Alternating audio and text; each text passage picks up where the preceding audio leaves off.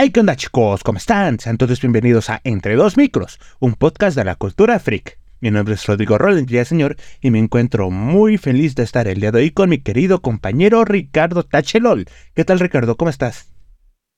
¿Qué tal, oh, Un gusto, yo estoy muy bien. Gracias por preguntarme. Como siempre, ya estamos listos. Estoy muy emocionado por el capítulo de hoy y sobre todo de preguntarte, ¿qué noticias sobre el mundo de los videojuegos tenemos esta semana? Pues mira, la verdad esta semana me voy a alejar un poco de las noticias de los videojuegos, ya que, como dijimos este hace un momento, en Entre Dos Micros nos encargamos de analizar la cultura freak desde nuestro punto de vista. Y el anime también es parte de esta cultura. Es por eso que hoy les traigo la noticia de que la segunda temporada de Spy X Family ha llegado a nosotros. Recordemos que este anime nos habla de Lloyd Forger, mejor conocido como el maestro espía Twilight, cuya misión es investigar al líder político Nonovan Desmond.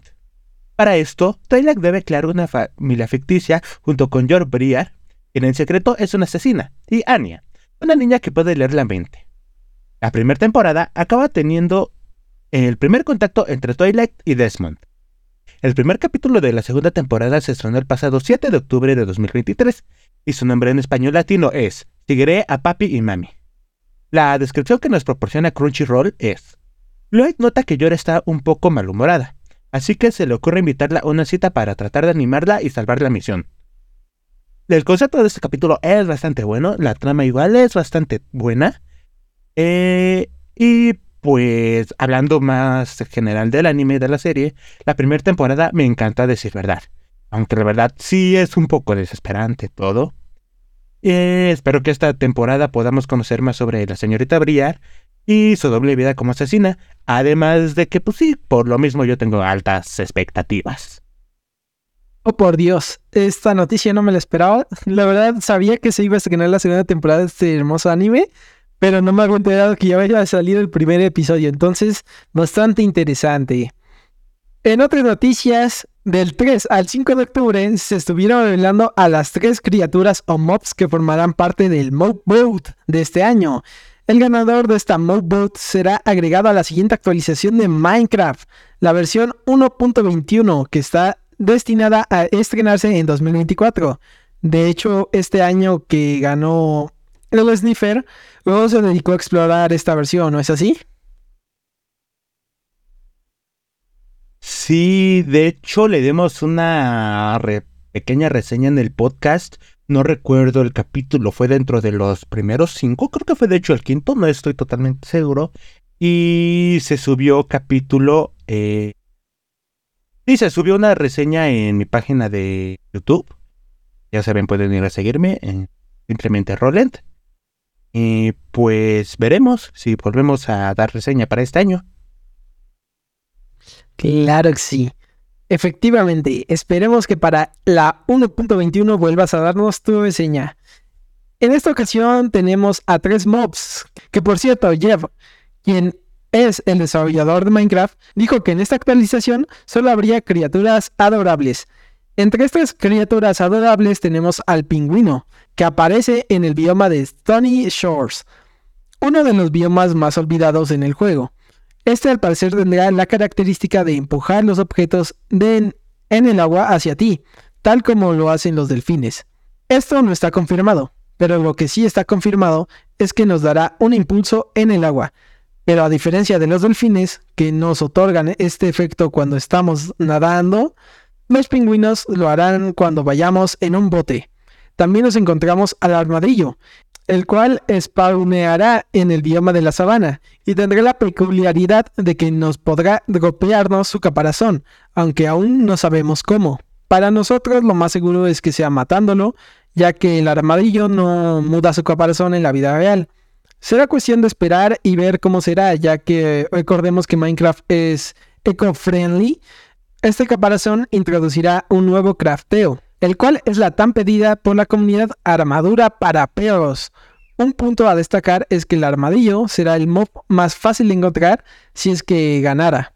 Finalmente tenemos al cangrejo, que spawneará en el bioma de manglar. Como drop del cangrejo nos soltará una de sus pinzas, la cual nos permite colocar los bloques desde distancias más largas, cosa que puede ayudar a los constructores. De la misma manera, aún no sabemos cómo es que este nuevo mob dropará su pinza, pero creemos que la dropeará al asustarse, ya que en la vida real el cangrejo suele mutilarse su propia tenaza para evitar ser cazado y distraer a su depredador. Pero esto no es lo más importante o curioso, sino que en esta ocasión se nos unirán a la votación los jugadores de Minecraft China, la cual es una edición localizada en Java y Bedrock hecha específicamente para China continental. Lo más curioso del caso es que en esta edición de Minecraft radica la mayoría de los jugadores de Minecraft, ya que cuenta con 400 millones de jugadores, esto solamente en 2021, y para que se den una idea, en 2021 la versión mundial de Java tenía alrededor de 140 millones de jugadores y Bedrock tenía 130 millones. Esto nos da 270 millones de jugadores entre ambas versiones y tenemos una diferencia de 130 millones de jugadores, por lo que podemos decir que el ganador de esta mob vote lo va a decidir la mayoría, Minecraft China. Y para terminar, a raíz de todo esto, y en esta ocasión no propuesto por creador de contenido, como lo fue el caso de Genshin Impact, sino por la misma comunidad, se ha creado el movimiento Stop the Mob Vote, en donde la comunidad pide que se eliminen las votaciones de mobs y que agreguen a los tres mobs que proponen cada año, argumentando que las votaciones son algo que dividen a la comunidad y que se ha perdido por estas mismas. Se le exige a Mojang que en vez de darnos a escoger, agreguen a los tres, ya que eh, si se proponen los tres, es técnicamente posible agregarlos, solo todo porque modders no remunerados han hecho mods con los tres candidatos en cuestión de horas. Sería cuestión de ver si la comunidad mundial logra algo, o si no se podrá hacer nada. Pero bueno, estas han sido nuestras noticias de la semana, así que oh, cuéntame, ¿de qué hablaremos esta semana? Pues hace algunos días, mientras hacías directo del nuevo Mortal Kombat 1, nos comentabas de un pequeño cambio, entre comillas, en el doblaje de este juego, a comparación de su precuela. Hoy nos concentraremos en hablar justamente de esto, de los cambios en el doblaje en este caso latino. Y nos referimos en el momento en el que la empresa de doblaje decide cambiar al actor que le da voz a un personaje, ya sea por problemas dentro de la empresa o con el cliente, o por cuestiones personales del actor. Un ejemplo muy reciente que tenemos de esto es en la segunda temporada de la serie de Loki, producción de Marvel Studio. El día de ayer estrenó su segundo episodio. Como recordaremos, la voz de la gente Mobius fue interpretada por Sergio Guterres Coto, y debo decir que hizo un trabajo excepcional. Sin embargo, esta temporada el actor que interpreta a nuestro queridísimo agente es Raúl Anaya. El Master Chief, no, no, no, el Master Chief. mi papá, mi papá, señores. el papá de Ricardo. bueno, en su momento los fans de la serie del Dios de las Mentiras sintieron extraño este cambio. Sin embargo, hay que recordar que el maestro Sergio ha estado delicado de salud que mal no estoy, tuvo una operación. Y pues el estudio prefirió cambiarle antes que arriesgar su salud. Personalmente no me desagrada Naya como el agente Mobius. Solo que yo sí noté el cambio al instante, para mí pues, lo noté bastante. A pesar de esto, Anaya lo está haciendo bien. Es un buen actor de doblaje, aunque en el UCM ya tiene muchísimos personajes. Solo nos queda desearle el mayor de los éxitos a Naya y una pronta recuperación al maestro Sergio. A pesar de merecer su mención, no es algo tan polémico. Y en esta ocasión queremos enfocarnos en casos algo polémicos para el público en general. Debido a esto, le he solicitado a un amigo, colega y compañero mío en Híbrido Radio, un proyecto en el que estoy participando, su ayuda para este capítulo. Así que quiero agradecerle a Emiliano de Ocampo por su apoyo en la investigación de casos donde el cambio no fue muy agradable para el público que por cierto emitido un programa dedicado al doblaje que se llama Hibridoblaje al Descubierto, en cual quiero invitarlos a que lo vean todos los miércoles alrededor de las 8.30 por el Centro de México en Híbrido Radio MX en Facebook, ya que cada semana y según la disponibilidad del invitado, Emi nos trae un actor de doblaje para saber sobre su trabajo y su vida. Personalmente a mí me encanta el programa. De hecho, ya aprovechando el spam, si no es mucho gusto, quiero invitarlos a seguir todo el contenido de Híbrido Radio y el programa en el que colaboro. Híbrido Club, todos los miércoles alrededor de la 1 pm, decorarán mucho contenido interesante. Terminando el spam, procedemos con nuestro tema del día de hoy. Ricardo, ¿qué te parece si hablas del primer caso?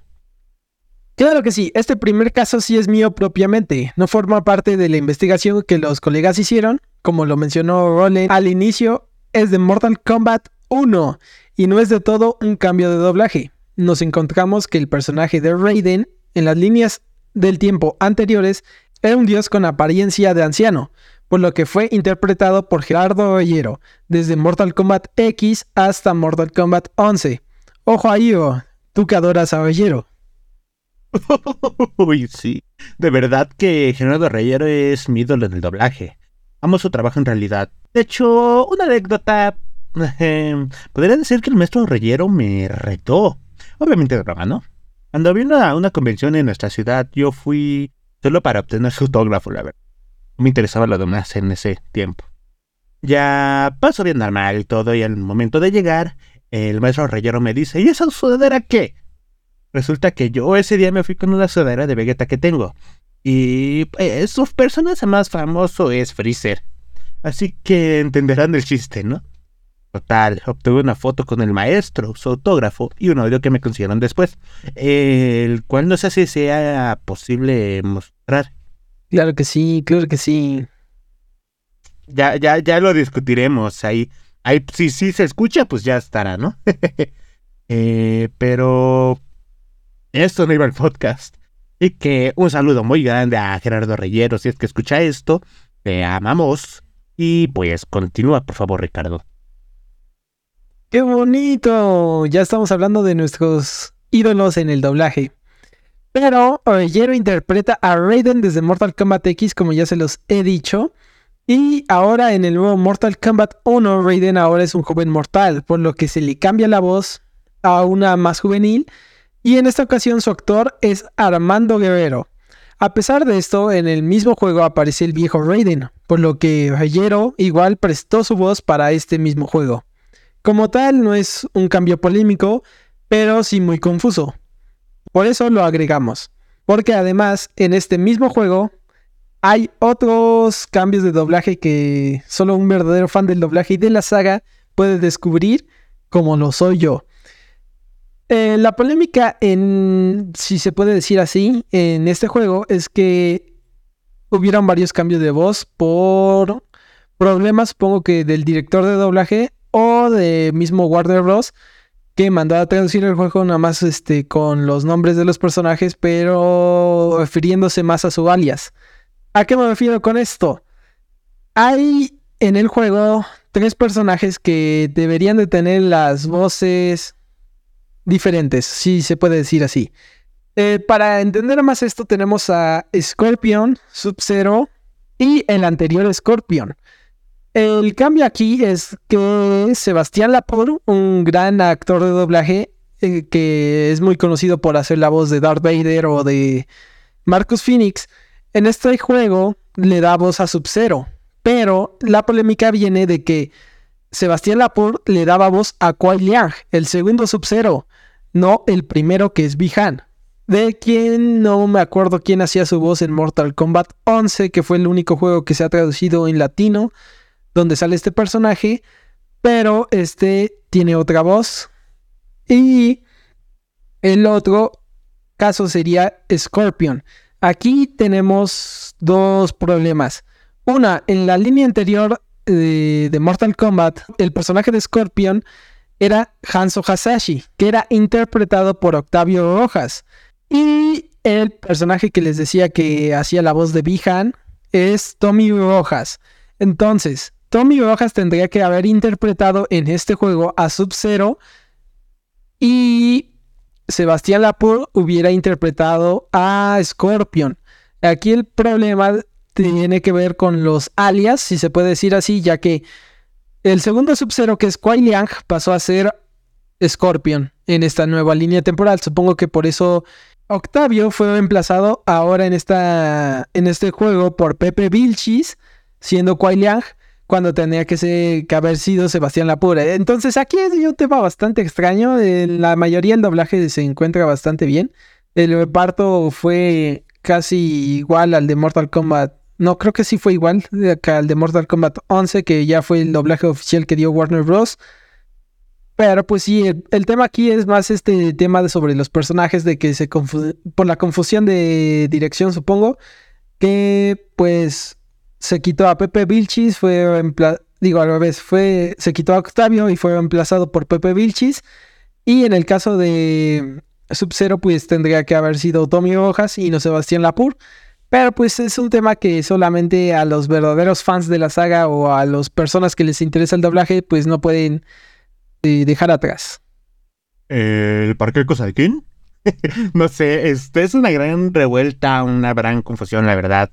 Eh, Sí, sí, sí hubo un momento en el que ya de plano me perdí, pero ya, ya, ya analizando bien está bastante Claro, si tienen dudas, este, ni modo le va a tocar a Ricardo escribir este un artículo o algo.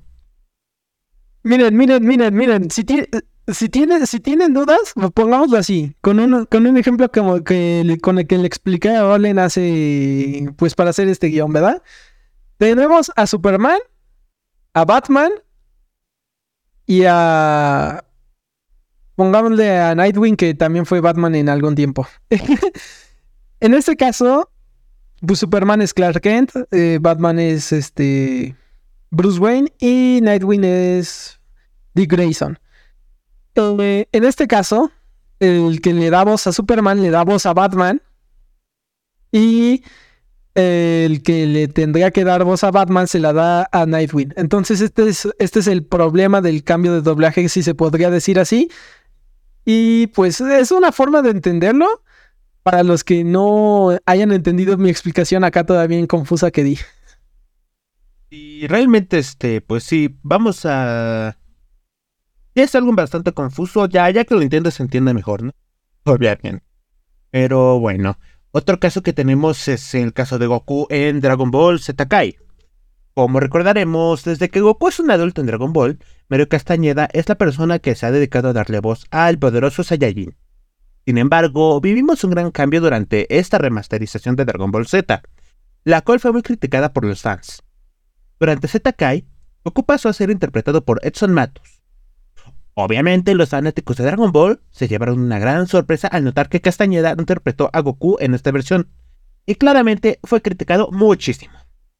Para nuestra buena suerte, contaremos con la voz original de Goku en Dragon Ball Super. Sin embargo, ¿Por qué es que Castañeda no le prestó su voz a Goku durante este proyecto? Resulta que en 2021 el mismo Castañeda brindó una entrevista al canal de YouTube Chernon Z y explicó los motivos. Mm, Toy Animation, productora de Dragon Ball, y contactó a Castañeda, pero decidió este mismo rechazarlo por temas monetarios. Mario nos dice, cuando grabamos Dragon Ball Z y GT, teníamos un acuerdo económico por episodio, yo tenía siempre una tarifa fija. Cuando vino Kai, pedimos el mismo arreglo, o más, pero no menos. Y la respuesta fue, no hay presupuesto. Entonces yo dije, muchas gracias, pero pues no, no puedo. Durante los primeros 99 episodios, ni Castañeda, ni las voces originales de Vegeta, Gohan, Freezer y Piccolo prestaron sus voces. Faltando ya 69 episodios, Toei fue a buscarlos nuevamente. Según sus propias palabras, luego nos contactó Toei Animation. En los siguientes 69 episodios, que por favor regresáramos a grabarlos. Se arregló el presupuesto, se arregló todo y regresamos a grabar. Y como lo dije al inicio de este caso, Castañeda también dice que Z es una remasterización de Dragon Ball Z. Él, él, nos dice, es lo mismo pero resumido. Le quitaron mucho relleno. Cambiaron el formato. Cambiaron los openings varios elementos. Personalmente estoy de acuerdo con Castañeda. Puede que esto refuerce el meme de Mario Castañeda Cobra, pero al final siendo no solo una de las voces más importantes, sino la más importante del anime. Debían respetar desde un inicio el acuerdo que tenían durante Dragon Ball Z y Dragon Ball GT, sobre todo pues tratándose del doblaje, de una de las voces más conocidas del doblaje. En efecto, y nuestro siguiente caso tiene que ver con un show más, aquella serie animada que al menos en México llegó gracias a Cartoon Network. Resulta que este es uno de los casos más polémicos en ciertos aspectos en nuestra investigación, ya que hay gente que argumenta que se encargaron de buscar a una voz totalmente similar a la del actor anterior, clasificándolo de una copia. Estoy hablando del caso de Skips. Como sabemos, fue Javier Rivero el encargado de darle voz al personaje, quien por cierto en inglés es interpretado por el grandioso Mark Hamill, nuestro Luke Skywalker. Rivero le dio voz de la primera a la quinta temporada de la serie, sin embargo para la sexta temporada vivimos un cambio en el doblaje y empezamos a escuchar la voz de Raimundo Armijo durante esta temporada, pero la verdad es que esta sonaba terrible. Es por esto que para la temporada 7 y 8 se contrató a Mauricio Pérez para darle voz a Skips. Sin embargo, no fue del agrado del público de ninguna manera. Pero, ¿por qué Rivero dejó de prestar su voz para Skips? CDI Media de México fue la encargada del doblaje de un show más, y Rivero trabajaba con ellos. El problema entre ellos surgió cuando Rivero se negó a firmar el contrato para la película. El contrato para la película Saint Seiya, la leyenda del santuario. Esto debido a que consideró abuso que usaran su voz para futuros proyectos, esto sin recibir regalías. Gracias a esto tampoco se le escuchó en el videojuego Saint Seiya Alma de Soldados. Es por este problema que CNI dejó de darle proyecto a Jabo, y por consecuente sería sacado del elenco de un show más, por lo que al llegar la temporada 7 sería excluido totalmente del elenco. Un caso bastante polémico, la verdad. De la misma forma, tenemos este último cambio. En este no observamos un cambio de actor, sino de tono de voz solamente. Todos conocemos Hora de Aventura. Y personalmente no es una serie que está de mi agrado, la verdad. Sin embargo, algo que yo disfrutaba mucho era la curiosa voz de Jake el perro, interpretada por José Arenas. De la nada, en el episodio Espada de Pasto, Seguimos escuchando a un Jake con la voz esposa, pero sin modismos. Y para el capítulo Despierta, nos encontramos con una voz totalmente neutra. Claro está que esto fue del desagrado de muchos fans, pero ¿por qué? ¿Por qué este cambio? Resulta que fue Cartoon Network quien daría la orden de no más modismos, por lo que Arena se vio obligado a modificar el papel debido a estos cambios y órdenes que prohibían el uso de estas palabras citando al mismo Arenas. Yo llegué al estudio de grabación como cualquier otro día. Eh, me paré frente al atril, en el ensayo y cuando grabo dije, mamacita, espera, mi hermanito, tú tranquilo y yo nervioso. En el ingeniero abre su top back y me dice, nada más que no se puede decir mamacita. Yo llevaba cinco años grabando Hora de Aventura. Volteo y digo, ¿de qué me están hablando? Yo soy Jackie Perro. Le quité el micrófono y dije, entonces hay que practicar con producción. Saliendo del estudio me encuentro a Mario Castañeda, que era el gerente. Le conté todo. Habla por teléfono dos horas después y me dijo que la orden había venido directamente de Cartoon Network y que no más mexicanismo. Fue una de las decisiones más difíciles de mi vida. Hice una nueva propuesta, pero yo después dejé de ver la serie. Pero lo hacía con toda la responsabilidad y profesionalismo. Este fue un caso que sin duda generó mucha polémica, ya que el tono de Jake el perro era lo que le daba el toque al personaje en español latino. Uno de mis diálogos favoritos es el de... Estaba jugando con mi mente, que latino, no, no, no recuerdo bien cómo dice. A mí me encanta mucho ese doblaje. Entonces, a mí que no soy fan de Hora de Aventura, pero que me encantaban estos diálogos que hacía Arenas para Jake, este cambio se fue brutal, la verdad. A pesar de todo esto, considero que Arenas tomó una buena decisión y muy profesional. No sé qué piensas tú, Richie. Eh, en este cambio de actitud, sí me pegó bastante porque yo era eh, gran fan de Hora de Aventura. Y sí es bastante interesante como por problemas del estudio, de incluso de la dirección, pues se tuvo que hacer este cambio, pues que incluso hizo que la serie no tuviera el mismo impacto. Y creo que esto no nada más tuvo que ver con Hora de Aventura, sino que con varias series de Cartoon Network en las cuales este, se les empezó a cambiar varias actitudes a los personajes, al doblaje en latino en especial, porque pues se, seguían transmitiendo la misma historia, pero pues ya no con la misma actitud, la misma devoción que se hacía antes, ¿no?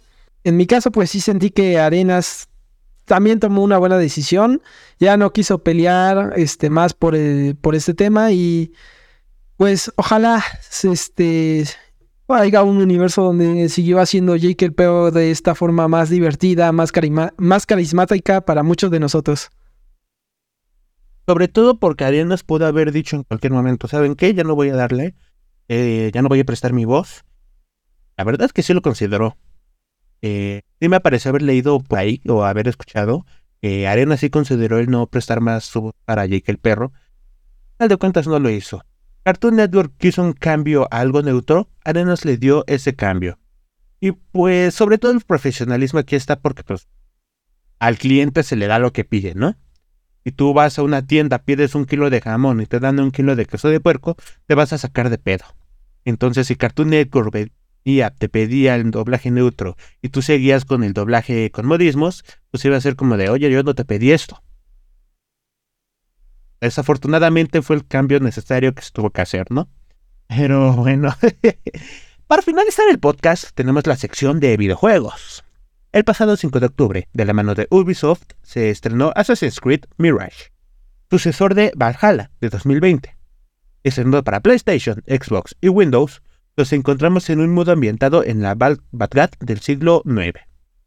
Después de muchos quehaceres y tareas, Ricardo ya ha probado este juego, así que nos contará un poco sobre este. Ok, llegamos a la parte favorita de muchos, la reseña de un juego. Y esta vez vamos a hablar sobre el cambio drástico que pasó de Assassin's Creed Valhalla a Assassin's Creed Mirage de la mano de Ubisoft.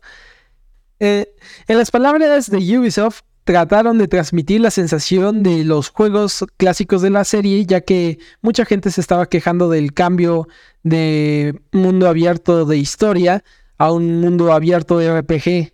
Entonces, para celebrar estos 15 años transcurridos de la franquicia, y desde entonces sus secuelas cambiaron el sigilo por mucho, por algo más llamativo como lo es la acción y pues perdieron el espíritu del mismo, ¿no?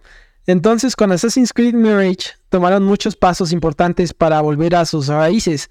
Y aunque eso significa que no hace nada en particular que no se haya hecho antes, el enfoque y el compromiso con la con misiones de ritmo rápido y exploración con mucho sigilo generan algo que las entregas basadas en RPG no pudieron alcanzar.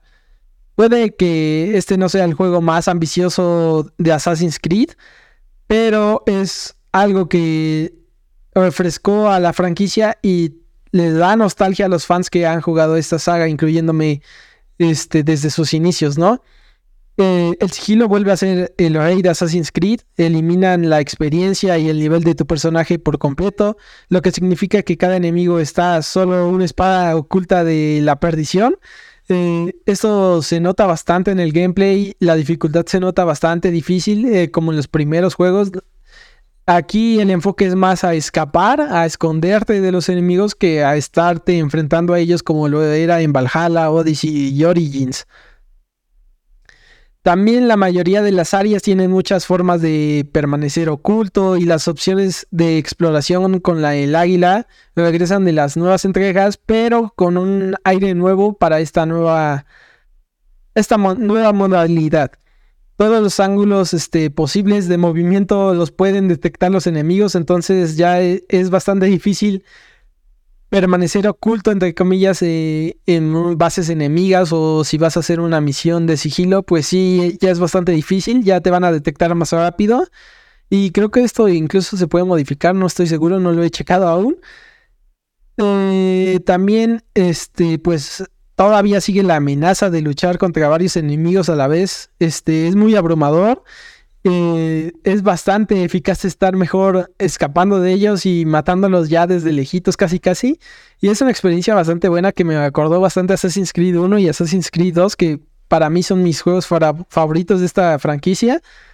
También, este, pues ya le dediqué bastante tiempo. Me gusta todo, eh, todo, me gusta todo, todo eh, referente a la historia. Eh, en mi canal de Twitch pueden ver mis primeros momentos con mi primera hora más bien con, e, con este juego. Me gusta cómo se nota ese origen de Basim que no conocíamos porque ya conocíamos al personaje desde Assassin's Creed Valhalla, pero no se le había dado tanta profundidad como lo, como lo da ahora. se muestra cómo siempre tuvo ese anhelo de ser un asesino porque trabajaba para alguien que hacía favores a ellos, era un ladrón y pues por cosas de la, por circunstancias de la vida, pues termina inculpado y trabajando para ellos. La historia es realmente buena, no, no es tan extendida como las entregas anteriores que para acabarla eran casi 120 horas de juego. Eh, actualmente, por lo que he visto, la historia de este juego está entre las 17 y 20 horas, entonces ya es bastante corta comparada con los juegos ya nuevos. Esto también no es como un mal cambio, ya que incluso bajaron el precio de este a un, a un precio de salida de los anteriores Assassin's Creed. Entonces no es como que valga los dos mil pesos mexicanos que vale, por ejemplo, Valhalla. Entonces, el precio yo diría que es justo con lo que te ofrece el juego. Eh, la historia es lineal, ya no se centra bastante en lo que era antes, que podrías escoger tú las líneas que decía el personaje y esto cambiaba algunas acciones, lo cual también a muchas personas no les gustó porque se supone que estamos viendo la vida de un antepasado, entonces no es como que puedas modificar la vida de tus antepasados y pues todo llega al mismo resultado, ¿no? Muchas veces eh, las opciones que elegías hacían parecer a tu personaje como bipolar, algunas veces escogías la opción incorrecta y pues el personaje se emputaba, ¿no? o se hacía feliz y tú así como de, ¿qué? Estás en una situación en la que no pasa eso y entonces siento que fue algo bueno que ahora la historia sea lineal, ya no decidas los diálogos, entonces eso es algo que ya tenían las historias anteriores, pero pues es algo que esperas de un Assassin's Creed, ¿no? Entonces, eh, pues ya solo queda hablar del gameplay, ¿verdad? El gameplay se siente como Assassin's Creed Valhalla, no se siente fluido, no se siente lento como las entregas anteriores, como Assassin's Creed 1, el 2. Yo siento que se siente más como del 3 para en adelante, pero sí se siente mucho como Valhalla. Puedes sprintar como antes. Incluso hay, hay más movilidad dentro del parkour. Puedes ir en tirolesas, colgarte de ventanas. Y entonces se siente bastante fresco. No, no diría que se siente tan bueno como Unity, pero sí es muy buen parkour, se siente rápido el personaje, tienes una habilidad especial ya reducida a lo que era antes Valhalla y Odyssey, que podías escoger entre ocho habilidades especiales que casi casi nada más con hacer una ya matabas a ocho tipos. En el actual ya es más, podría decirse simple, pero innovadora, se siente fresco. El gameplay del águila también se siente bien, no se siente pesado, puedes localizar a tus enemigos. Incluso ya pusieron varias debilidades porque si usas el águilas dentro de un área donde hay varios arqueros, pues le van a empezar a disparar flechas al águila, lo que pues va a hacer que pierdas visibilidad. Y pues en general el gameplay está hecho para el sigilo. No hay más que decir, solamente es lo que tendría que ser un Assassin's Creed eh, con esta fórmula, digamos, de Splinter Cell. Pero pues se entiende porque es de Ubisoft. Y pues de nota final, al juego yo le doy un 9 de 10. Me gustó bastante el juego, el gameplay, la historia, los gráficos. Se me había olvidado los gráficos y el soundtrack. El soundtrack, pues, es lo que esperas de un Assassin's Creed. Una banda, una, una orquesta bastante buena. Este, hay temas que regresan, como lo es Ezio Family, que ya es como el tema principal de Assassin's Creed. Obviamente modificado con la era de del juego, que es en Bagdad. Y pues los gráficos son excelentes. Incluso hay una modalidad donde puedes cambiar los gráficos para que se vean ese filtro azul como el de Assassin's Creed 1. Entonces siento que Ubisoft le dio mucho amor a este juego y se nota porque cuando se nos presentó el año pasado, pues, se nos dijo que era un regalo para los fans por cumplir estos 15 años de la franquicia y yo estoy bastante contento con este juego. Claro que sí, Ubisoft sí consienta a sus fans. Pues tienes que aprender ahí, Oyovers, tienes que aprender. Bueno, a Honkai nos consienten mucho, pero en... Ahí está. Es para que veas, para que veas, para que busques a una compañía que sí se preocupa por sus fans, no como Oyovers que te deja ahí abandonado con una actualización que, que nada más te mete bugs y ya. Mira, voy a decirlo, en Honkai, Oyovers está muy amable y se agradece, pero en Genshin, pues. Ah, Gracias, Ricardo. Es un juego bastante interesante. Algo interesante es que por las recreaciones de las edificaciones y la historia podemos aprender de geografía. Ah, sí, sí, sí, sí. Esa es una cosa que también se me olvidó. Eh, en esta parte ya no hay un modo Discovery como en Assassin's Creed Valhalla y Odyssey y Origins, donde pues es un modo donde puedes este, explorar cosas de la pues de esa época, ¿no? En este, en este nuevo juego ya quitaron esa parte y más bien ya nada más te dan un menú aparte donde puedes ir leyendo los sucesos importantes de locaciones del mapa. Por ejemplo, hay artículos que puede que están ahí flotando en el mapa. Te acercas, los recoges y ya eso ya te da información. Te metes al menú y ahí te dice este templo estaba este, hecho de este tipo, aquí venían las personas, bla, bla, bla, bla, bla. Entonces, eh, siento que se hizo más práctico ese tipo de enseñanza para las personas que quieren conocer más de historia y pues que pueden ayudar incluso para la escuela o la educación. Yo en esto, de esto llegué a hablar en Híbrido Radio, pero bueno, no, no hablemos de esto. Pero pues al final de cuentas lo acabas de decir es algo que realmente, aunque hubo este cambio, pues sigue conservando esa esencia del aprendizaje, ¿no? Que de hecho puede que sea un poco más cómodo, puede que no, esto depende de, la persona, ¿no es así? Y en gusto se rompen géneros. Correcto, correcto. Pero pues ahora sí que nos sigue enseñando este juego un poco sobre la historia y la geografía de... De Bagdad. Es, muchas gracias, Ricardo. Y pues hemos llegado al final de nuestro capítulo. Antes de terminar, Ricardo, ¿cuáles son tus redes? Ya sé la sandwich.